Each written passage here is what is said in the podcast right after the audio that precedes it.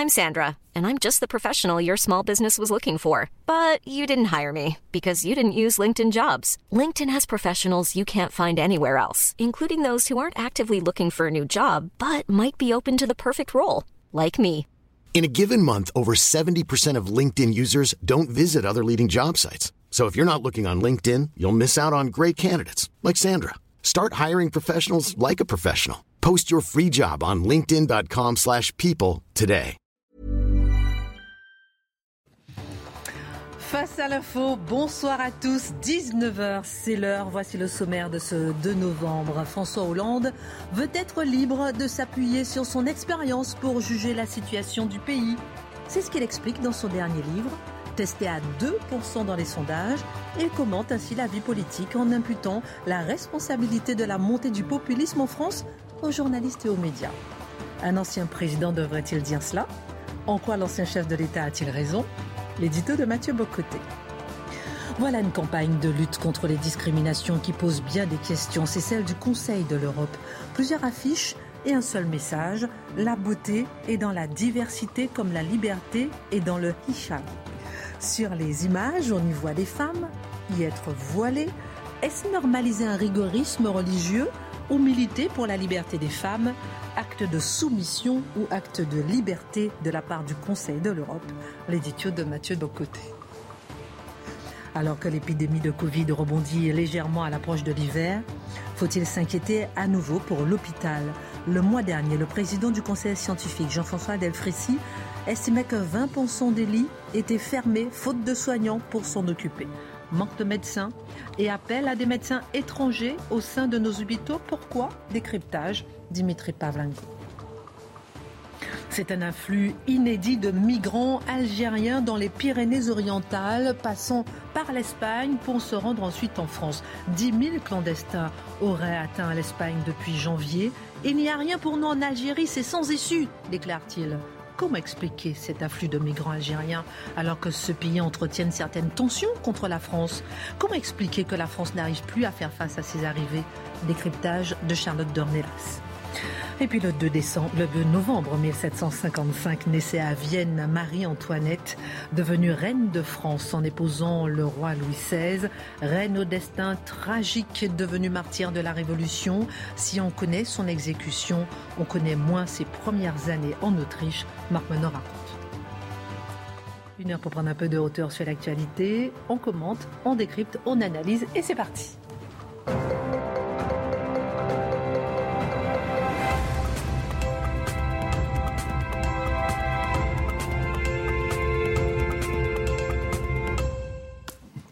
Bonsoir à tous, ravi de vous retrouver. Comment va Charlotte? Très bien. Marc Toujours, ça, ça finit par être agaçant. Marc est en forme, pas besoin de lui poser la question, toujours. Dimitri Très, très bien. et Mathieu. Absolument bien. Ma- Ma- J'aime bien parce que Mathieu et Charlotte ont mis, euh, ce sont accordés, cravate et haut, même couleur. Ah oui, alors, Alors, les, et les nouveaux, ils s'appellent en fait avant de... Comment tu t'habilles L'Alliance de la jeunesse. Ce matin, vous m'avez dit que vous avez lu le livre de François Hollande. Ben, bien sûr. Ouh Là, nous expliquer. François Hollande, ancien chef d'État, ancien premier secrétaire du PS, a non seulement publié donc, ces derniers jours un nouvel ouvrage intitulé Affronter, et il s'invite dans la campagne comme un commentateur de l'actualité. Il a été testé, on l'a su ce soir, à autour de 2% euh, dans les sondages sur la route de la présidentielle. Une campagne qu'il se plaît en tout cas à commenter. N'est-il pas dans son rôle d'ancien président de la République? Oui, à 2% c'est-à-dire à mi-chemin pour l'instant entre Fabien Roussel et Arnaud Montebourg. Bon, euh, cela dit, cela n'enlève en rien sa légitimité pour commenter, d'autant qu'en dernière instance, François Hollande n'a-t-il pas toujours été un commentateur d'abord et avant tout? On le reconnaissait pour la qualité de ses petites phrases, pour son humour piquant. Il n'a-t-il pas été à certains égards, comme on le sait avec le livre Un président ne devrait pas dire ça, le commentateur de sa propre présidence? Alors, François Hollande a toujours été un commentateur piquant, intelligent, assez brillant. Reste à savoir s'il a été homme politique. C'est une autre question. Quand on lit ce livre, on peut y voir, d'une certaine manière, c'est un excellent livre d'Alain Duhamel. Euh, donc, c'est comme Alain Duhamel, vous savez, écrivait souvent auparavant les prétendants. Et là, il faisait la liste des prétendants pour une présidentielle euh, devant soi. Et là, qu'est-ce qu'il nous dit? Il fait la liste des prétendants dans la première partie. il donne des bons points, des mauvais points. Il fait toujours des portraits assez, quelquefois un peu méchants, quelquefois exagérément gentils, mais toujours assez, assez réussis sur le mode d'un commentateur, comme je dis, brillant, qui a l'art de la petite phrase, de la petite phrase qui pique. Quelquefois, il décide de donner un coup de hache. Il se peut que ça passe à côté de la cible.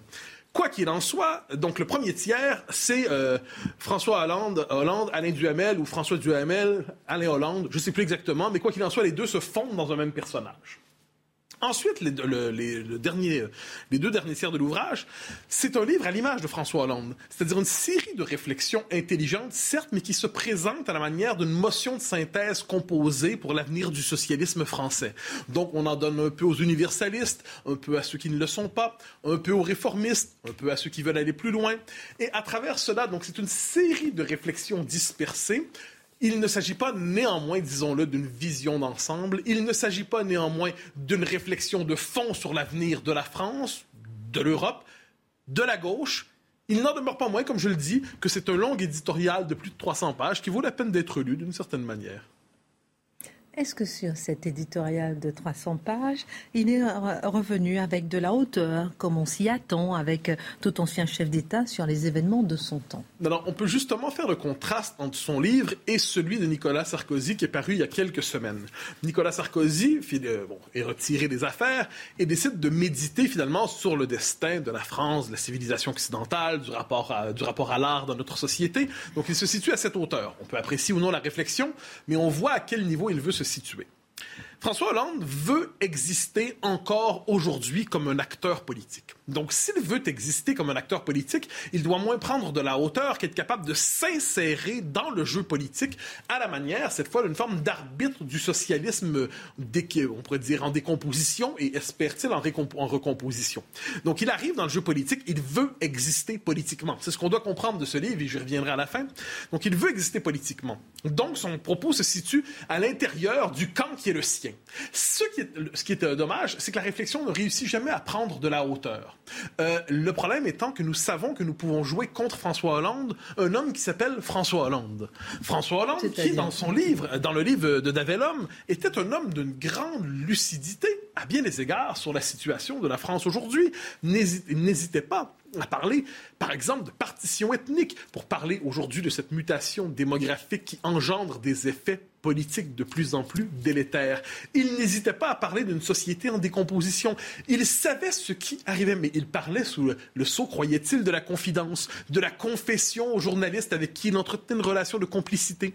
Mais lorsque François Hollande décide finalement de quitter la complicité discrète du off pour parler publiquement, son propos s'attiédit, son propos s'appauvrit. Et en dernière instance, on aurait l'impression que François Hollande, s'il consultait François Hollande, aurait d'autres réflexions que celles que nous livre aujourd'hui François Hollande. D'aucuns disent que c'est François Hollande qui a tué la gauche. Quel est votre regard là-dessus? Qu'il ne faut pas être exagérément sévère. François Hollande arrivait, on pourrait dire, à la fin de l'Ancien Régime. Hein, c'était le dernier homme de l'Ancien Régime, le Talleyrand de son camp et de son temps. Bon, pourquoi? Donc c'est l'homme de tous les arbitrages, c'est l'homme de toutes les combines, l'homme qui pourrait survivre à tout en dernière instance.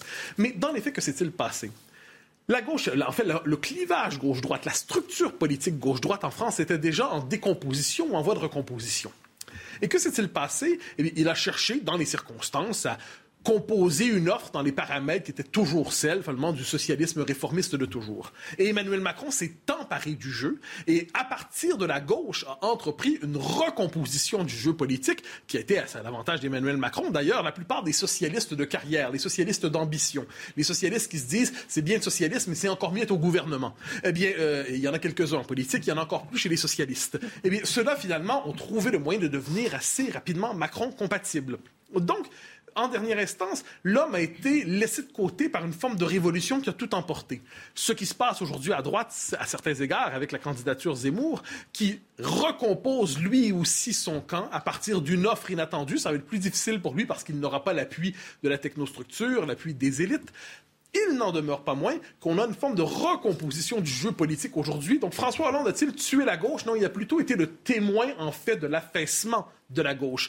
Un témoin qui, encore une fois, je le redis, commande de manière assez intéressante l'effondrement de son propre camp, auquel il ne veut pas croire, à tout le moins lorsqu'il l'écrit en public. Je serais curieux de savoir ce qu'il dirait dans un nouveau tome de président ne devrait pas dire ça.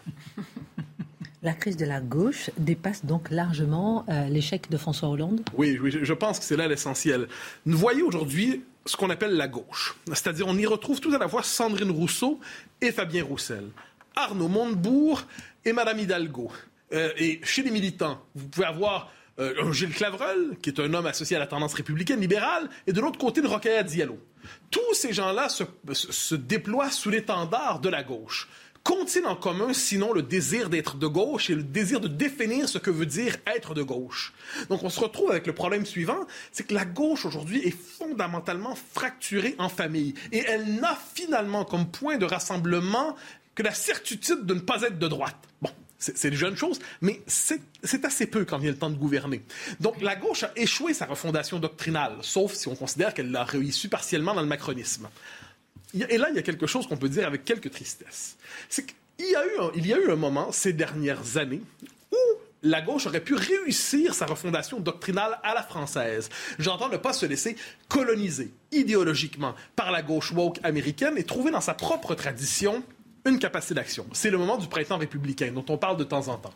Le printemps républicain, qu'est-ce qu'il voulait? Il voulait, sous le signe de la laïcité, de l'universel, d'une certaine conception de la citoyenneté, refonder la gauche pour être dans la fidélité aux idéaux des Lumières, pour être capable de résister tout à la fois au communautarisme, à l'influence woke américaine, être capable de s'inscrire dans le jeu politique français et trouver, donc c'est le travail d'un Laurent Bouvet qui a fait un travail assez exceptionnel en la matière, d'un Gilles Clavreul, je l'ai mentionné, on en trouverait d'autres, donc on peut être en désaccord complet avec l'analyse de cette, euh, cette mouvance. Mais c'était une mouvance qui cherchait à redonner vie à la meilleure part de la gauche française.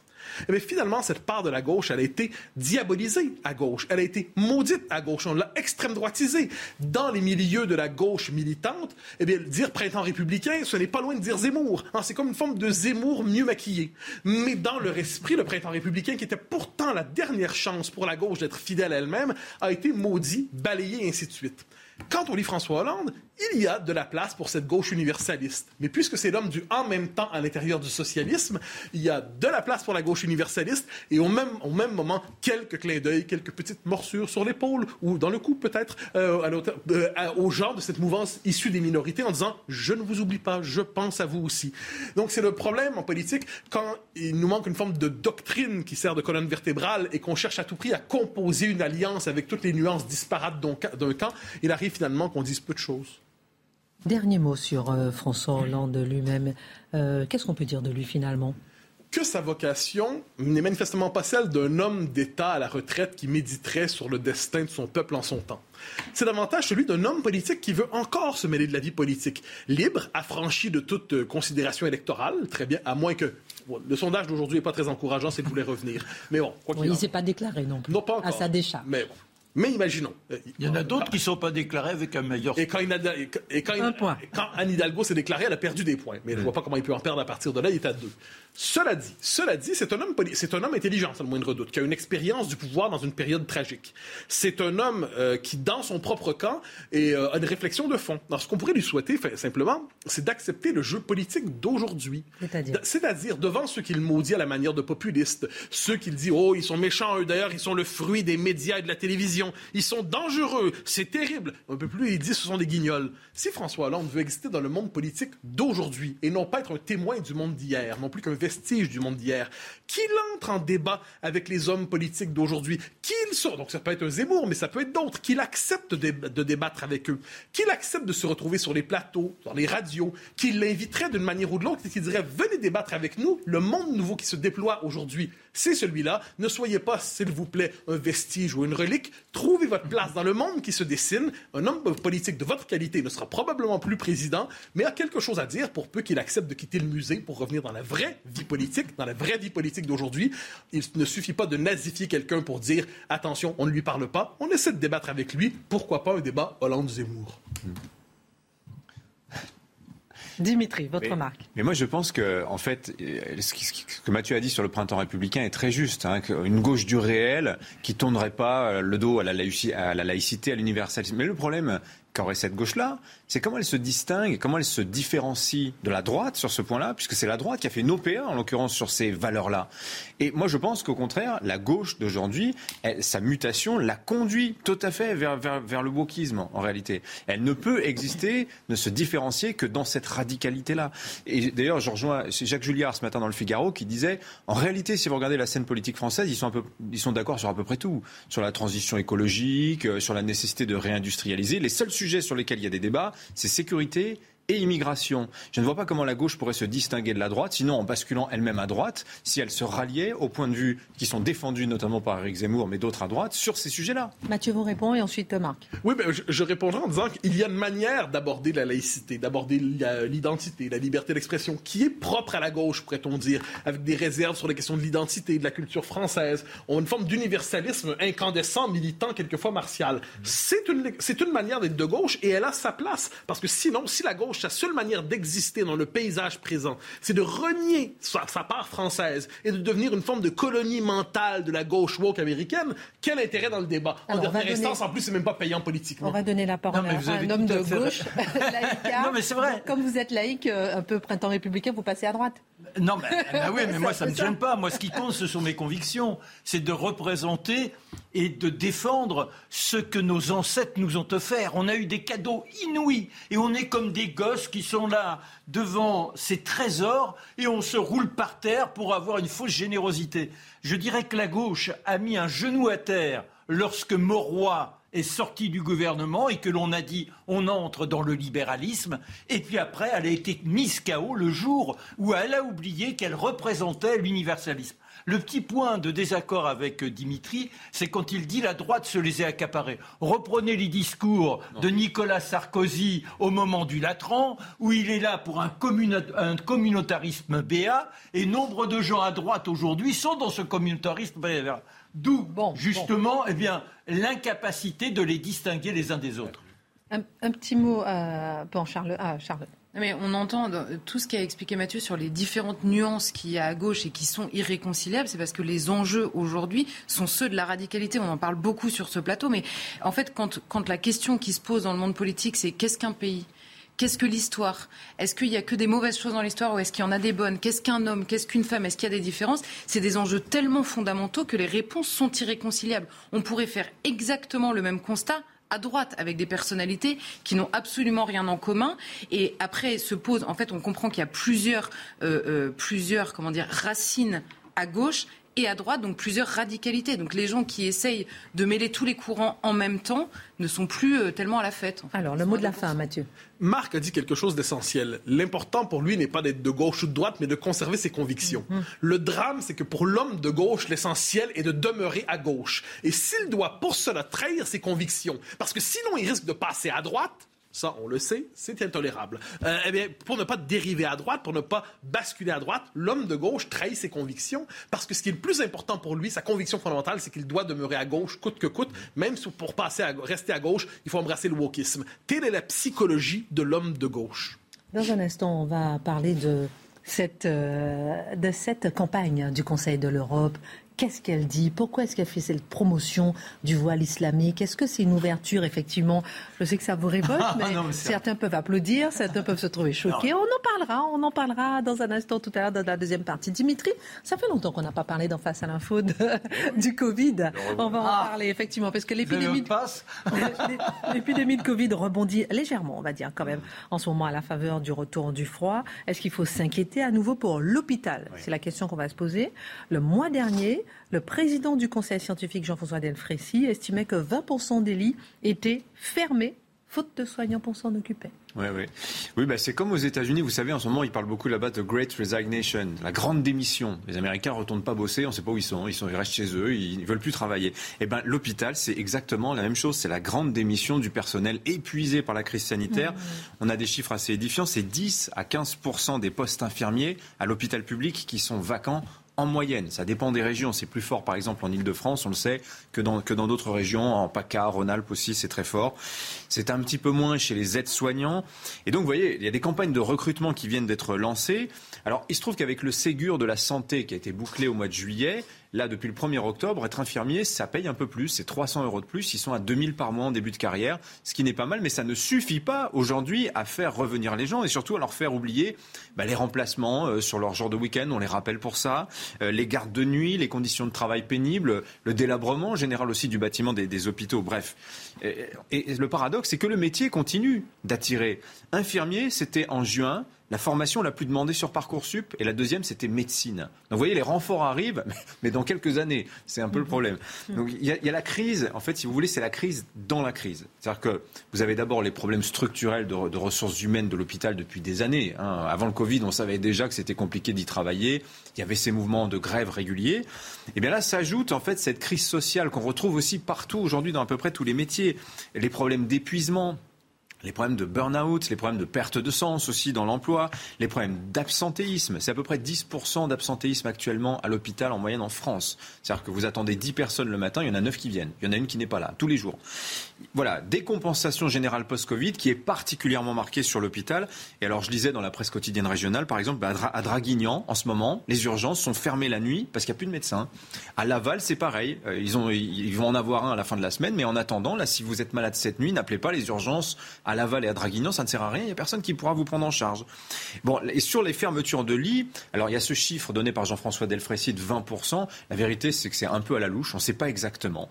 Parce qu'il y a la comptabilité, si vous voulez, euh, qui remonte au niveau du ministère, mais c'est tenu en fait dans les hôpitaux qui ne déclarent pas tous les, tous les lits fermés. Certains lits sont fermés simplement parce que les infirmiers et les infirmières qui sont là on va pas leur demander de faire des heures sup supplémentaires, donc on ne déclare pas le lit fermé. Mais par exemple, le Figaro citait par exemple ce matin l'exemple de l'hôpital Paul Brousse qui est à Villejuif, c'est en région parisienne. 57% des lits de réanimation sont fermés actuellement. 57%, c'est plus de la moitié. Voilà. Alors, et ce qu'il faut se dire, c'est que la situation est dramatique, mais elle serait sans doute bien pire si nous n'avions pas les médecins étrangers, dans les petits hôpitaux notamment. Vous allez dans un peu partout en France. Ils sont parfois les seuls à postuler pour y travailler. C'est quand même incroyable. Ça, on va s'arrêter sur ce point. Qui sont-ils? Combien sont-ils ces médecins étrangers qui viennent un peu sauver l'hôpital français? Oui, alors avant, avant de vous répondre, permettez-moi quand même une petite observation. Vous vous rappelez, on a beaucoup parlé au début du Covid de nos dépendances industrielles. On n'avait pas de masque, on n'avait pas de gel, on n'avait pas de, de, de, comment dire, de respirateurs voilà, on importe tout ça massivement et on s'est rendu compte qu'on était totalement esclave en fait de, ces centres de production lointains. Dépendants. Voilà. Alors que pour les masques, on a bâti une filière nationale de toutes pièces en un temps record, mais on préfère toujours acheter les masques chinois aujourd'hui parce qu'ils sont moins chers, y compris la commande publique qui s'était engagée à acheter français. Ben, vous voyez, pour les médecins, c'est exactement la même chose on est, on pas, on, est loin de l'indépendance médicale. On ne produit pas suffisamment de médecins, pardonnez-moi pour le terme production, mais vous voyez l'idée. Et on a l'impression qu'en fait, ça convient assez bien au système hospitalier. Alors, vous avez trois catégories de médecins étrangers. Vous avez d'abord les médecins étrangers qui sont nés à l'étranger, qui sont venus faire leurs études en France, diplômés en France et qui exercent en France. Vous avez ensuite les médecins étrangers diplômés à l'étranger qui viennent exercer en France. Typiquement, bah voilà, le, celui qui a eu son, le médecin qui a eu son diplôme en Tunisie ou en Algérie et qui vient exercer en France avec un diplôme qui n'est pas reconnu dans l'Union européenne. Et cela, on les appelle les PADU. Je vais vous en reparler parce que c'est, ce sont eux, en réalité, les tâcherons du système médical français. Et enfin, vous avez les Français, les étudiants français, qui n'ont pas suivi leur cursus euh, médical en France, qui sont allés le suivre à l'étranger et qui reviennent exercer en France. cela, c'est un gros contingent, je vais y revenir. Alors, je vous cite une étude qui date de 2016 de l'Ordre des médecins. Oui, il y a cinq ans. C'est loin, euh, enfin, c'est proche dans le temps, mais c'est quand même euh, assez loin. C'est un médecin sur quatre en France aujourd'hui qui est né à l'étranger. Un médecin sur quatre. Vous en avez un sur dix qui a eu son diplôme hors de France. Alors, hors de France, ça veut dire hors Union européenne. Le top 3 des pays fournisseurs de médecins, en gros, c'est l'Algérie, le Maroc, la Tunisie, le petit Maghreb. Et ensuite vient la Roumanie. Un sur quatre parce qu'il y a beaucoup d'étrangers qui naturalisés en France, qui sont venus faire leurs études en France et qui exercent dans le système médical français. Alors Dimitri, comment se fait-il qu'on ait autant recours aux médecins étrangers? Alors d'abord, il y a l'effet du vieillissement de la population tout simplement. On a besoin de plus en plus de médecins, euh, ce qui fait les pénuries en réalité. Hein. comme la demande progresse alors que l'offre ne suit pas, si vous voulez. Et alors, en, plus, on a ce fameux numerus clausus, vous connaissez, c'est ce fameux quota euh, que fixait le ministère de la Santé depuis les années 70, qui fixait un nombre d'étudiants admis en deuxième année. Alors, il se trouve que le numerus clausus a sauté au début de l'année. Il a été supprimé. Mais le problème maintenant, c'est les capacités d'accueil de nos universités elles, ne peuvent pas accueillir beaucoup plus d'étudiants. Le numerus clausus s'adaptait en réalité aux capacités de l'université. Et donc, on produit toujours 15 000 soignants par an, pas plus. Voilà. Et euh, donc, vous avez chaque année des milliers de Français d'étudiants français qui euh, ont fait leur première année, euh, qui ont échoué à, passer en seconde année. Qu'est-ce qu'ils font? Bah, Ils partent à l'étranger. Ils vont en Roumanie. Ils vont en Roumanie. C'est 2000 médecins qui vont se former chaque année en Roumanie. 2000 étudiants qui partent faire leurs études là-bas. En, Belgique également. Euh, les, universités belges sont submergées d'étudiants français. D'ailleurs, dans toutes les filières. Hein. Il n'y a pas qu'en médecine. Hein. Vous allez à Barcelone, par exemple, en kinésithérapie, vous avez plein, plein d'étudiants français. Ceux-là, qu'est-ce qu'ils font? Ensuite, ils reviennent en France. Ils tentent d'obtenir une équivalence pour leur diplôme. C'est un petit peu compliqué, mais ça l'est nettement moins que les fameux PADU dont je vous ai parlé tout à l'heure. Alors, PADU, l'acronyme, pardonnez-moi, je vais retrouver, ça veut dire praticien à, diplôme hors Union européenne. Alors eux, si vous voulez, euh, ils intéressent beaucoup l'hôpital d'abord parce qu'ils sont pas chers. Hein. Ils sont en CDD. Ils sont payés 1300 à 1500 euros par mois, c'est-à-dire à peu près autant qu'un aide-soignant, mmh. alors que ce sont des médecins quand même. Hein. Je précise, ce sont des gens qui ont fait 5 à 10 ans d'études quand même. Hein. Euh, tandis qu'un jeune médecin français diplômé en France, lui, il va démarrer à 4000 euros. Vous voyez tout de suite l'intérêt budgétaire, si vous voulez, pour l'hôpital. Alors, en revanche, ils ne sont pas inscrits à l'ordre des médecins, ils ont tout un tas de contraintes, ils ne peuvent pas prescrire, par exemple, ils ne peuvent pas faire d'astreinte, ils doivent être sous la surveillance, entre guillemets, d'un praticien français diplômé en France. la reconnaissance de leur diplôme pour les Algériens, pour les Tunisiens, c'est un parcours du combattant très compliqué. Ils ont obtenu une réforme de simplification, mais qui va conduire à ce qu'en 2023, tous ceux qui n'auront pas eu deux ans d'exercice en France vont devoir repartir chez eux.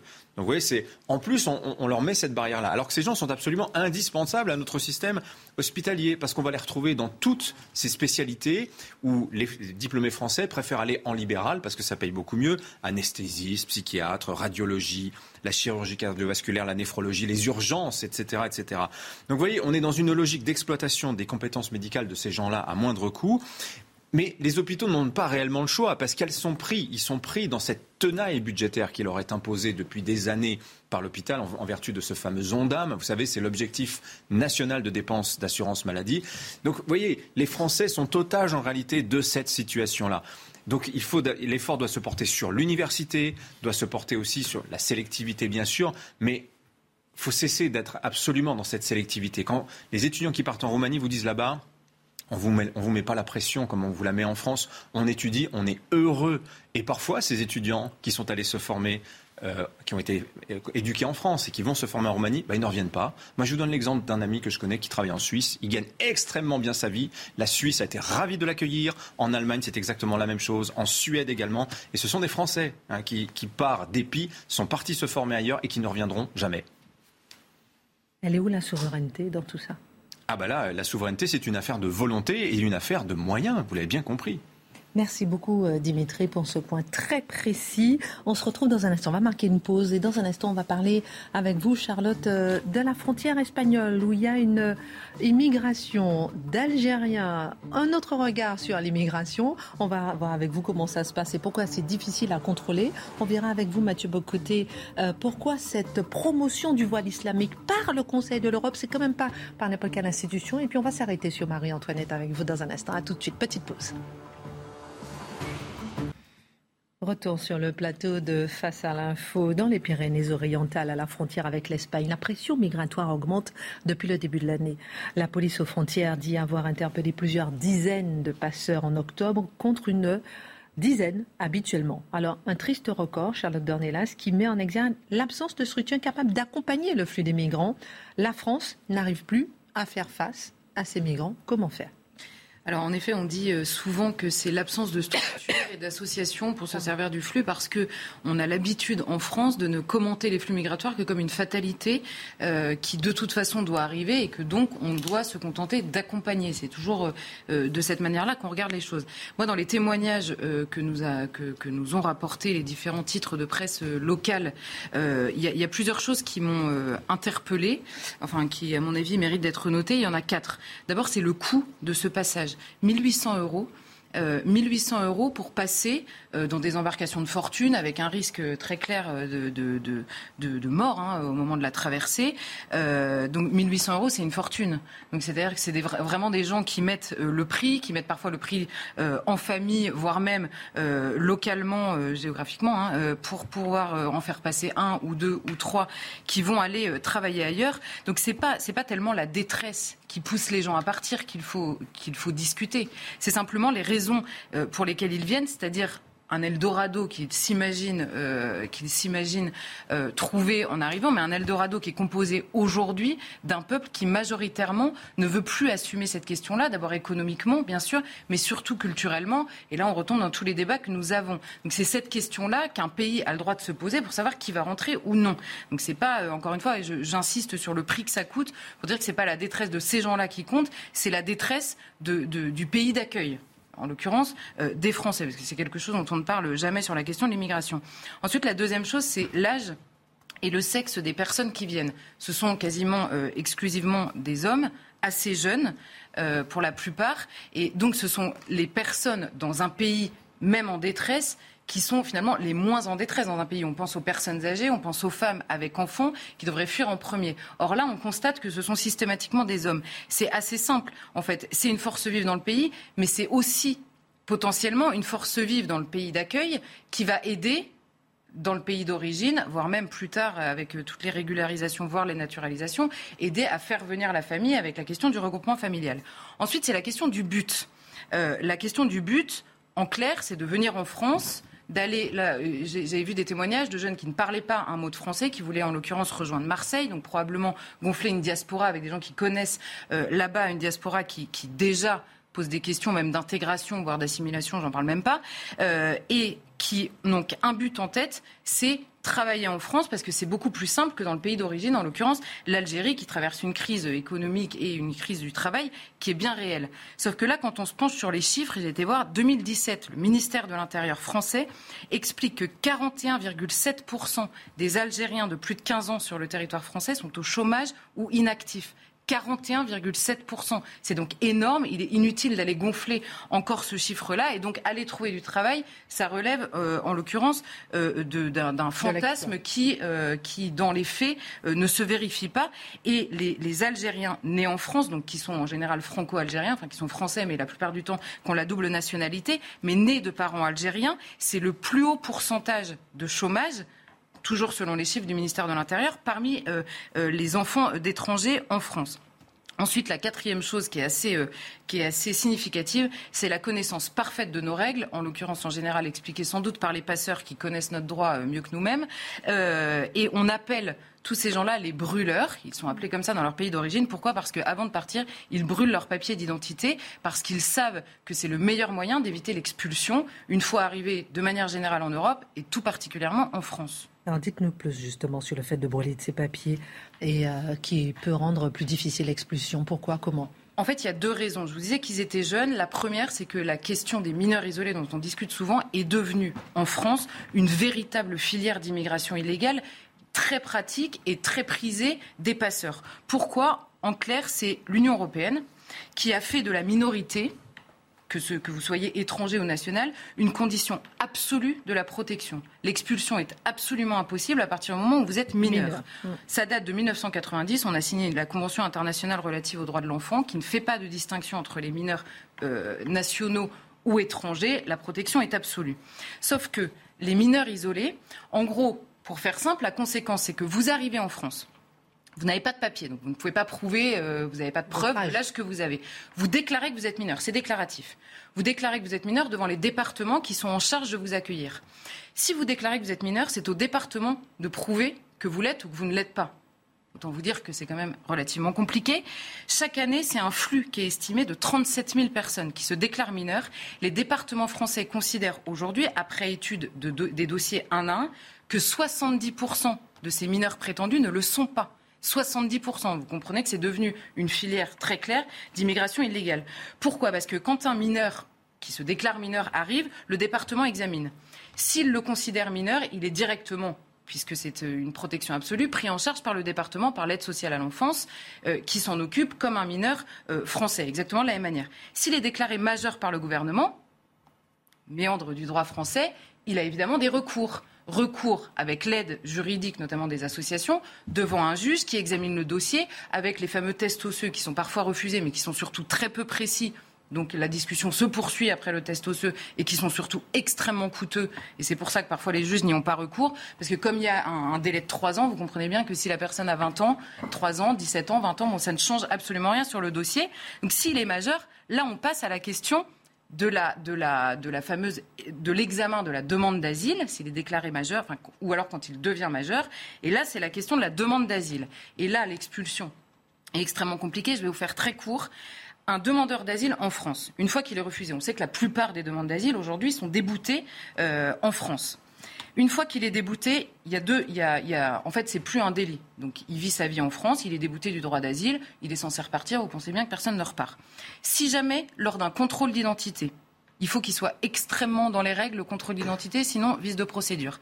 Donc, soit lors d'un contrôle d'identité, soit lors de la commission d'un délit, la préfecture prononce une obligation de quitter le territoire français.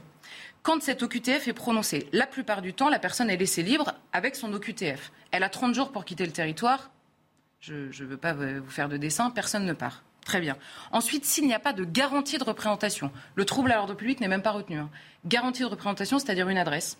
En clair, pour faire simple, je simplifie un peu, mais une adresse. Alors là, on peut vous placer en centre de rétention administrative.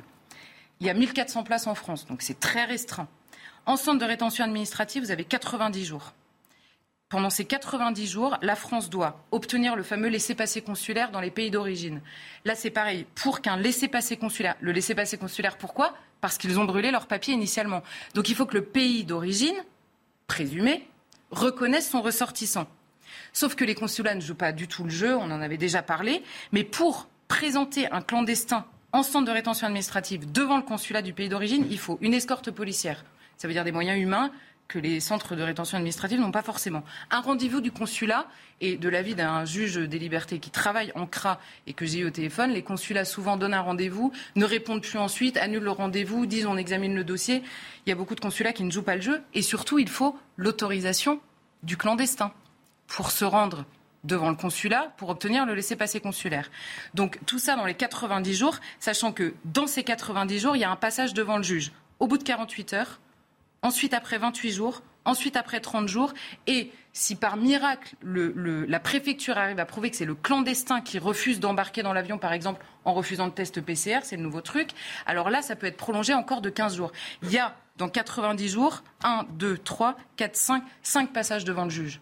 Qui, à chaque fois, vous comprenez bien, la procédure est tellement complexe, peut libérer à tout moment le clandestin pour vice de procédure. Au bout de 90 jours, si la personne n'est pas dans l'avion, c'est terminé, il est libre dans la nature et figurez-vous, petit détail assez croustillant, les OQTF qui se sont accumulés parce que la personne n'est pas partie, au bout de cinq ans, avec une preuve de vie en France, vous pouvez, vous pouvez demander à réétudier votre régularisation sur le sol français. Comment est-ce qu'ils prouvent leur vie en France pendant ces cinq ans-là? Avec les obligations de quitter le territoire français qu'ils ont accumulées. non, mais c'est, je, je, vous assure, c'est ubuesque. Mais donc, on comprend bien là qu'une fois que les, papiers sont brûlés, c'est terminé. Donc non seulement on ne gère pas les entrées en Europe parce que parce qu'aux frontières de l'Europe, on n'est pas d'accord sur la manière de faire. Une fois qu'ils sont dans l'Europe, la libre, la, libre circulation pardon, est totale. Et une fois qu'ils sont en France, l'expulsion est rendue absolument impossible. Alors, je ne sais pas, Charlotte, je vais vous citer une phrase d'Emmanuel Macron l'autre soir au dîner des protestants.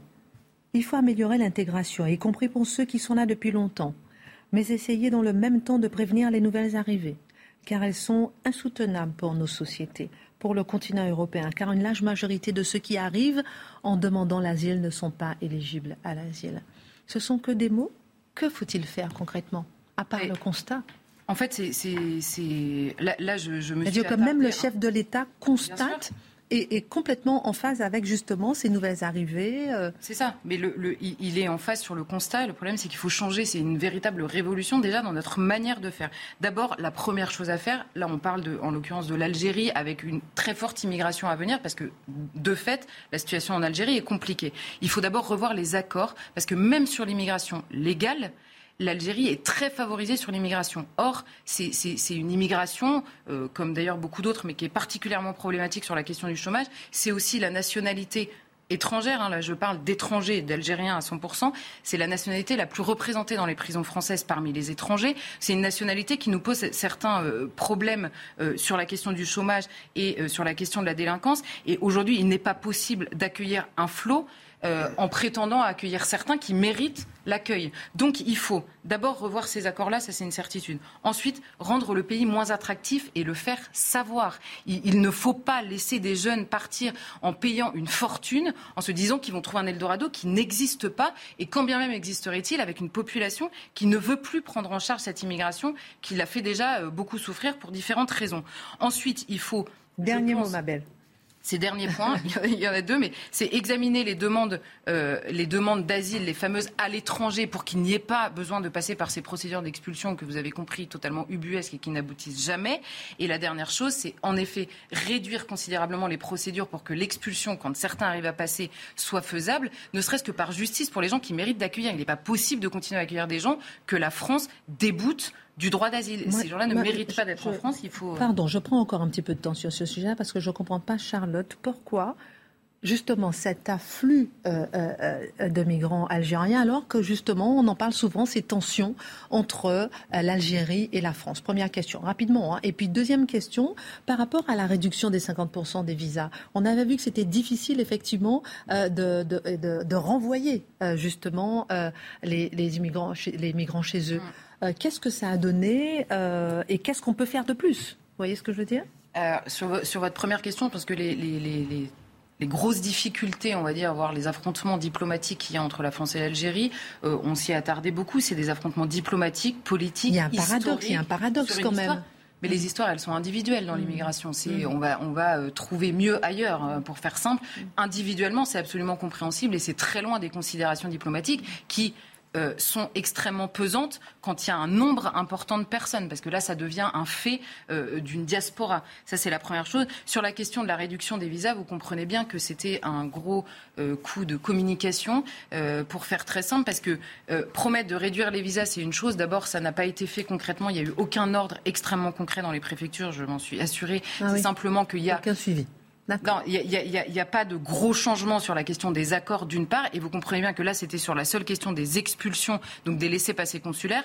Vous, avez vu toute la procédure que je vous ai expliquée. On a Les laissés-passer consulaires, c'est une chose, mais qu'on simplifie la procédure. Juste un dernier mot. Un, étranger aujourd'hui, pour, pour être éloigné, parce qu'on n'appelle plus ça des expulsions, pour être éloigné du territoire français, il y a deux procédures une administrative, une judiciaire. Rien que ça, il faut que l'administration s'y mette, plus que la justice déjà débordée s'y mette aussi.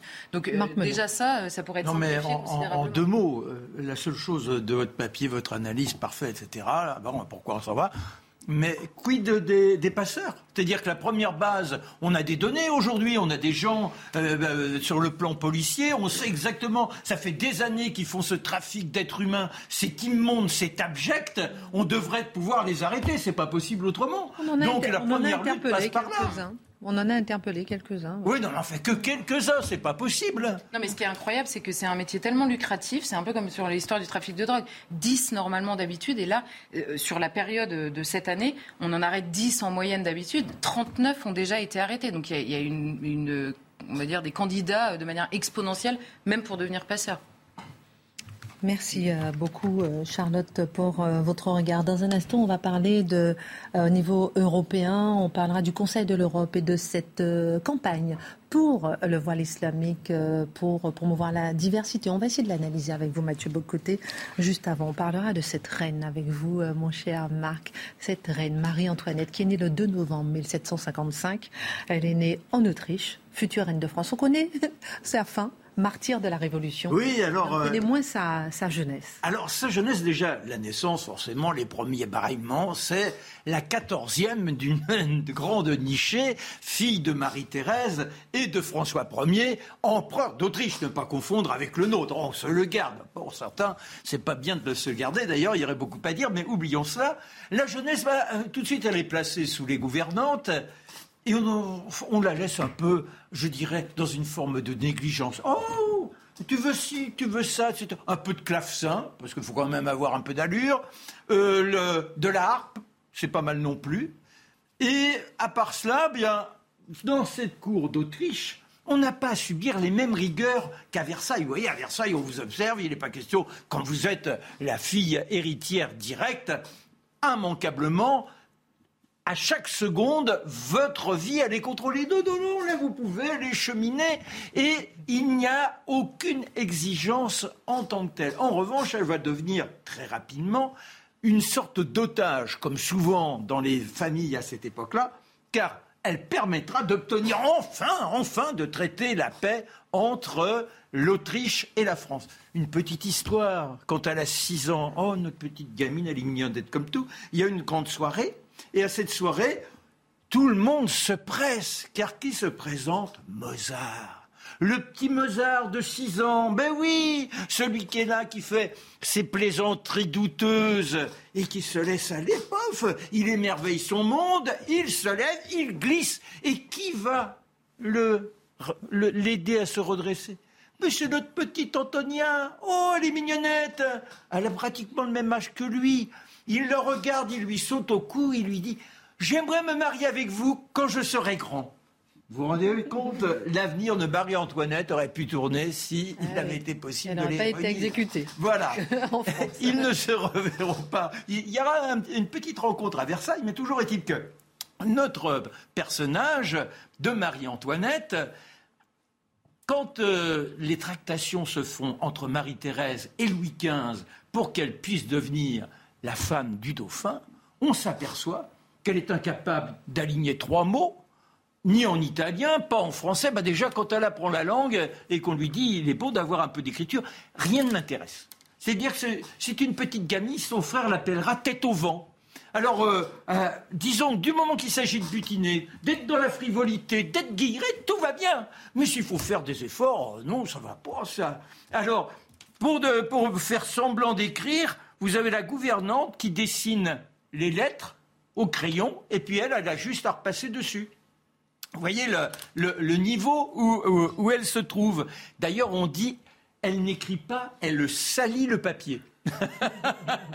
Alors, bah, pour modifier la chose, on envoie l'abbé Vermont. Ah, il arrive de France et enfin, on va faire en sorte qu'il y ait une éducation qui permette à la jeune fille de se présenter à 14 ans lorsque la preuve de sa féminité et de sa fécondité nous vient par la nature avec, à la fin du mois, ce que l'on appelle les menstrues. Ça bah, on va pouvoir la marier et cela s'effectue de façon très symbolique puisque forcément le dauphin, lui, est en France. Alors, euh, il y a l'unité. Ce que je ne vous ai pas signalé, c'est que la veille de sa naissance, mais on l'apprend beaucoup plus tard, parce que euh, les moyens de communication sont difficiles à l'époque, il y a eu le fameux tremblement de terre de Lisbonne. Et ça signifie quoi? Mais c'est pas possible naître quand le monde est marqué par une, une telle catastrophe. C'est un mauvais présage. En revanche, quand elle se présente en France, Louis XV la prend sous sa protection. Il la trouve merveilleuse. Il faut dire qu'elle a, un joli teint. Elle a ce côté frivole, donc euh, joyeux. Elle, resplendit. Sa maman lui écrit, l'impératrice. Elle dit Vous avez tout pour conquérir. Mais il vous faudrait faire un petit effort pour entrer dans la capacité de comprendre. bon, ben, euh, et lorsque il s'agit de devenir la, reine, enfin la dauphine, avec euh, le rôle qui est le sien, offrir à la France un héritier, il n'y a rien de possible. Parce que notre, euh, notre Louis, ça ne l'intéresse pas une seule seconde. Au bout de dix jours, il y a une petite nuitée, mais quand ils reviennent, l'un et l'autre, ils sont bouleversés. Il faudra sept ans, sept ans, avant que les deux se retrouvent sous le contrôle de l'ensemble de la cour. Entre-temps, eh bien, elle a de belles, de belles rencontres avec des dames. Alors, imaginez les langues vipérines lorsqu'elle est avec euh, la princesse de Lamballe, qui devient son intime, et plus encore la comtesse de Polignac. Hein, la comtesse de Polignac, elle est tellement entichée d'elle, dans ce plaisir qu'elles ont d'être ensemble, qu'elle aura un appartement à côté de chez elle. Et puis, Trianon, qui lui sera offert par le dauphin. Et à cet endroit-là, eh bien, pour s'y rendre, le dauphin devra demander l'autorisation. Ce qu'elle veut, c'est être libre. Alors quand on parle de liberté, en réalité, elle tient simplement à vivre selon ses caprices. Tout ce qu'elle veut, elle l'obtient. Voilà qui est Marie-Antoinette, la grande dame des jeux, et qui malheureusement aura un jeu beaucoup plus macabre dans son avenir. Un mariage, un destin. Voilà. Merci beaucoup, mon cher Marc. Euh, juste avant la dernière euh, partie avec vous, rappelons que pour la première fois, Eric Zemmour sera mon invité, pas mon chroniqueur. Ça sera le jeudi 4 novembre à 19h, une édition spéciale avec un format complètement nouveau d'une heure trente. Rien à voir avec le format actuel de Face à l'info. Surprise, surprise, hein, deux mois après avoir quitté cette émission. Ça pourrait se faire tirer d'une émission, ça Qu'est-ce qu'il est devenu? Est-ce qu'il regrette? Comment est-ce qu'il juge sa stratégie, on va dire, politique. Est-ce que c'est vraiment une stratégie politique? On va parler de tout ça avec lui. Et puis des questions sur son éventuelle candidature. Rendez-vous après-demain, 19h. Nouveau format avec Éric Zemmour. Le Conseil de l'Europe vient de lancer une campagne de lutte pour la diversité, pour l'inclusion et contre la discrimination.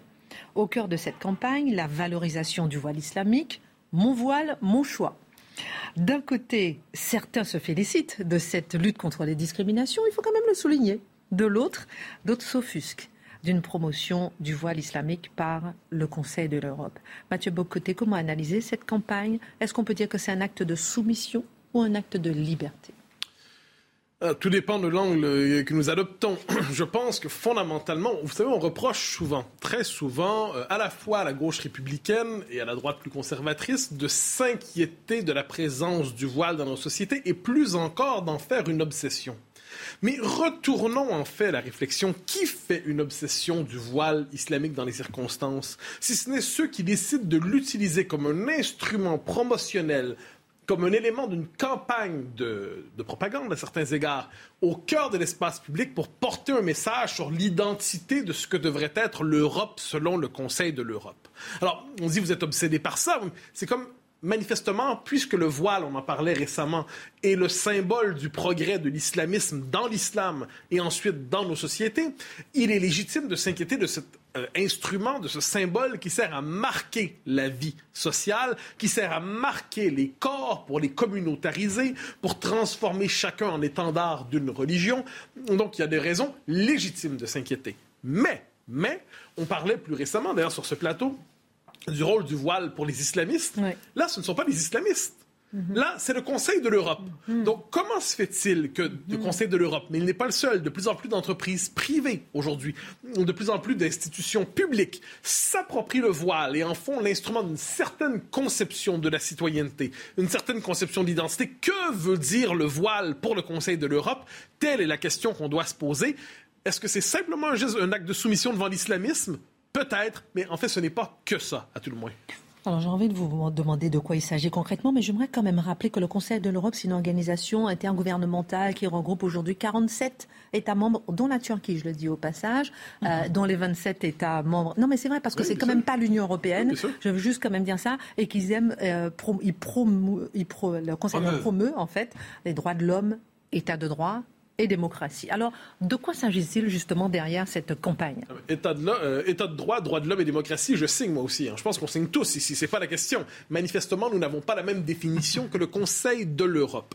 Alors, justement, on nous dira, mais pourquoi mettre de l'avant le voile islamique? Parce que nous savons qu'il provoque un malaise dans la société d'accueil. Nous savons qu'il provoque un malaise en Europe. Nous savons qu'il provoque un malaise en Occident. Donc pourquoi en faire la promotion? Eh bien, justement, les promoteurs de ce que j'appelle l'idéologie diversitaire en font la promotion parce que ça crée un malaise, en font la promotion parce que ça suscite un sentiment euh, d'agacement. L'idée est la suivante nos sociétés. Vous taquinent un petit peu, hein Parce qu'ils sont discriminés Parce qu'ils sont montrés du doigt, les musulmans, c'est ça? Non, je, non, d'autant. Je, dis, on est dans le Conseil de l'Europe ici. On n'est pas, on n'est pas devant la mouvance islamiste directement. On peut lui répondre à la mouvance islamiste. On le fait souvent d'ailleurs ici. Mais là, c'est autre chose. On est devant des gens qui ne sont pas des islamistes un instant, qui sont euh, une autre variété, appelons ça des idées étranges, euh, des multiculturalistes. Et leur idée est la suivante. Fondamentalement, la société européenne est une société euh, fermée au changement allergique à la différence, fondamentalement discriminatoire. Donc, qu'est-ce qu'on doit faire?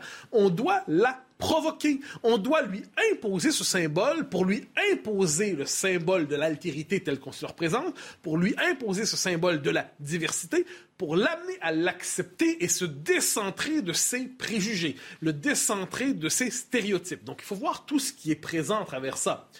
Le voile est un instrument de promotion de l'ouverture culturelle contre une société qui serait culturellement fermée parce qu'elle exprimerait, euh, exprimerait un malaise par rapport au voile. Donc, de ce point de vue, il y a quelque chose d'orwellien là-dedans. Le, le, malaise par rapport au voile, c'est le refus de la liberté, et le voile, c'est la liberté. D'ailleurs, c'est un des slogans utilisés par nos amis du Conseil de l'Europe. Absolument. Pardonnez-moi, je cite, non mais c'est poétique, c'est du Orwell.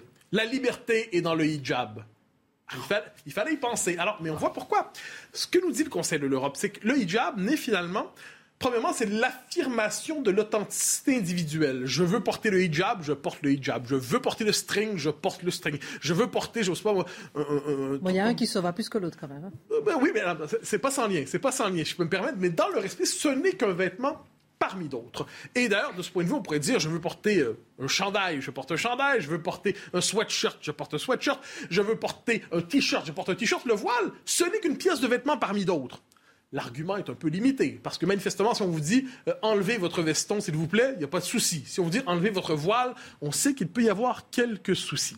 Donc, on cherche à présenter le voile comme un vêtement parmi d'autres et à le dépolitiser, le déculturaliser, le désislamiser complètement ce qui relève à bien des égards de la fraude intellectuelle. Mais je le dis aussi, on veut aussi le présenter comme une affirmation d'individualisme. Et l'individualisme, pourquoi? Parce que la femme, à travers son voile, exprimerait son authenticité. Elle exprimerait sa volonté d'être elle-même. Je me permets de faire un lien pendant un instant avec une querelle semblable au Canada, mais un poil plus avancé une dame, Zunera Ishak, immigrante d'origine pakistanaise, a insisté pour faire son serment de citoyenneté au Canada en niqab. Là, je ne parle pas du petit voile, c'est en niqab.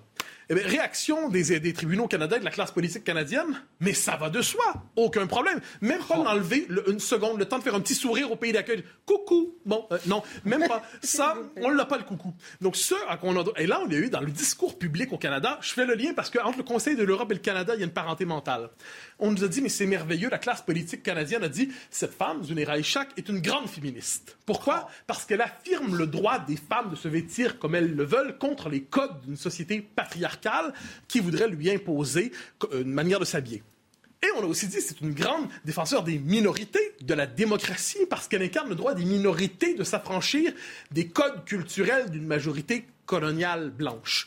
C'est la même logique qui s'impose ici chaque fois, c'est l'appropriation par le multiculturalisme comme idéologie des symboles de l'islam, aujourd'hui le voile, demain le niqab, pour, à la manière d'un instrument, justement, pour forcer l'ouverture des consciences permettons-nous néanmoins, donc autrement dit une forme de rééducation, on s'entend, transformer le malaise en désir. Il ne faut plus dire, ah, le voile est inquiétant, mais oh, le voile, quelle bonne nouvelle. Bon, et, et là, on a finalement, c'est Orwell au point d'aboutissement. C'est-à-dire, on le sait, hein, la liberté, euh, c'est l'esclavage, la guerre, c'est la paix, et l'ignorance, c'est la force. Eh bien, on peut dire qu'aujourd'hui, eh bien, la partition ethnique, c'est le vivre ensemble, le hijab, c'est la liberté, et ainsi de suite. Donc, c'est toujours ce problème de l'inversion du vocabulaire. Pour imposer une idée, on la grime autrement en son contraire, et on nous demande ensuite d'applaudir, et si on on n'applaudit pas, extrême droite, fermée à l'autre, on connaît la chanson.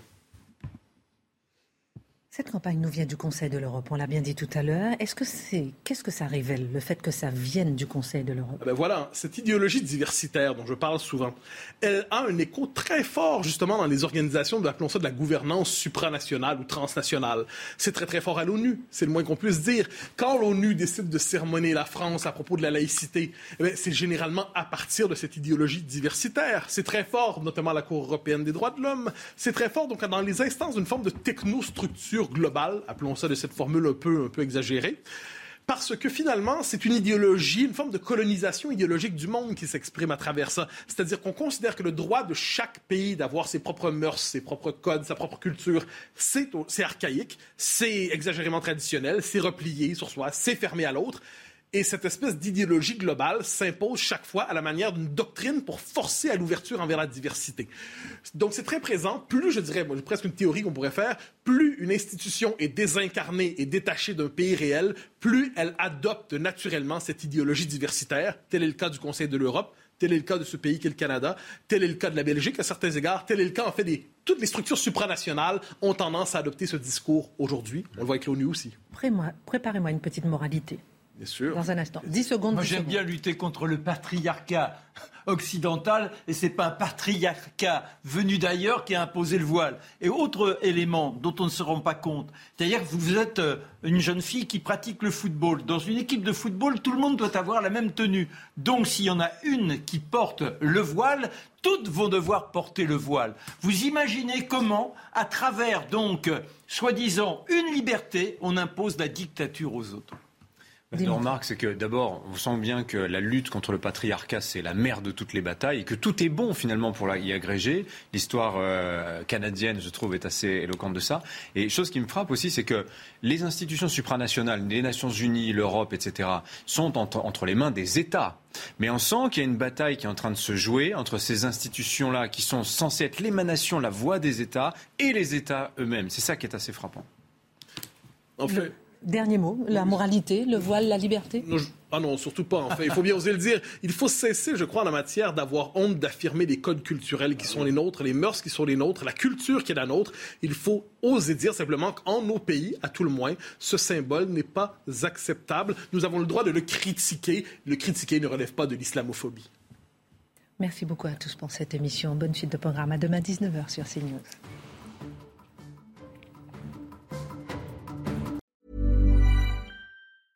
A lot can happen in three years, like a chatbot may be your new best friend. But what won't change? Needing health insurance. United Healthcare Tri Term Medical Plans, underwritten by Golden Rule Insurance Company, offer flexible, budget friendly coverage that lasts nearly three years in some states. Learn more at uh1.com.